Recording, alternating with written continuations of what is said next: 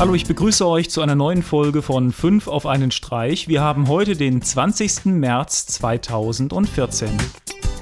Als erstes habe ich das MoCap-System Prio VR für euch. Das Projekt hatte in der Vergangenheit schon mal versucht, über eine Kickstarter-Kampagne sich zu finanzieren. Leider konnten sie ihr Ziel damals nicht erreichen. Prio VR nutzt Hochleistungssensoren, um 360 Grad Low Latency Motion Tracking ohne Kamera zu gewährleisten. Die Sensoren werden an Armen, Beinen, am Oberkörper und am Kopf angebracht und ermöglichen euch in der virtuellen Realität euch freier zu bewegen. Das System ist komplett kabellos und gibt es in drei Varianten als Core, Lite und Pro. Preise liegen zwischen 250 Dollar und 399 Dollar. Das Projekt läuft zwar noch 10 Tage, wurde aber schon komplett finanziert. Ist momentan auch ein interessantes Projekt, weil zurzeit die Game Developers Conference in San Francisco läuft. Und in Kombination mit einer der VR-Brillen wie Oculus Rift zum Beispiel ist das Ganze Ganze bestimmt ein Heidenspaß.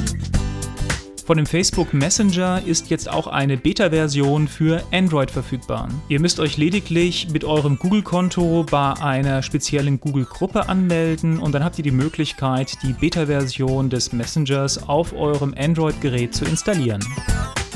Der Frühling ist endlich da, man ist häufiger wieder draußen unterwegs. Wem Fahrradfahren zu langweilig ist, für den ist vielleicht das Halfbike was. Das Ganze hat eigentlich mit einem Fahrrad wenig zu tun. Man hat vorne ein großes Rad, hinten zwei kleinere Räder. Man fährt aufrecht stehend und hat eine Lenkstange. Das Ganze lässt sich natürlich schwer erklären. Einfach das Video anschauen oder kurz bei der Kickstarter-Seite vorbeischauen. Jetzt habe ich etwas für alle Reggae-Fans und zwar der Film Journey to Jah. Der Film begleitet Gentleman und seinen sizilianischen Kollegen Albo Rossi und zeigt in ausdrucksstarken, mit Musik ummalten Bildern die Sonnen- als auch die Schattenseiten der Rastafari-Kultur.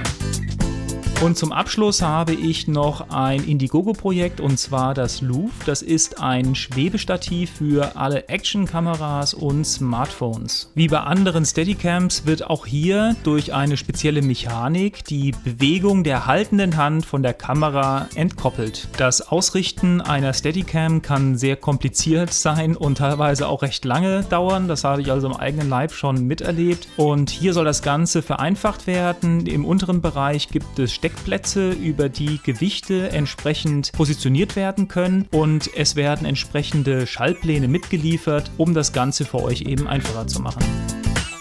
Ja, das war's schon wieder für die heutige Sendung. Wie immer, schaut bei Facebook, Twitter, Google Plus vorbei, abonniert uns bei YouTube und dann würde ich sagen, bis morgen. Tschüss.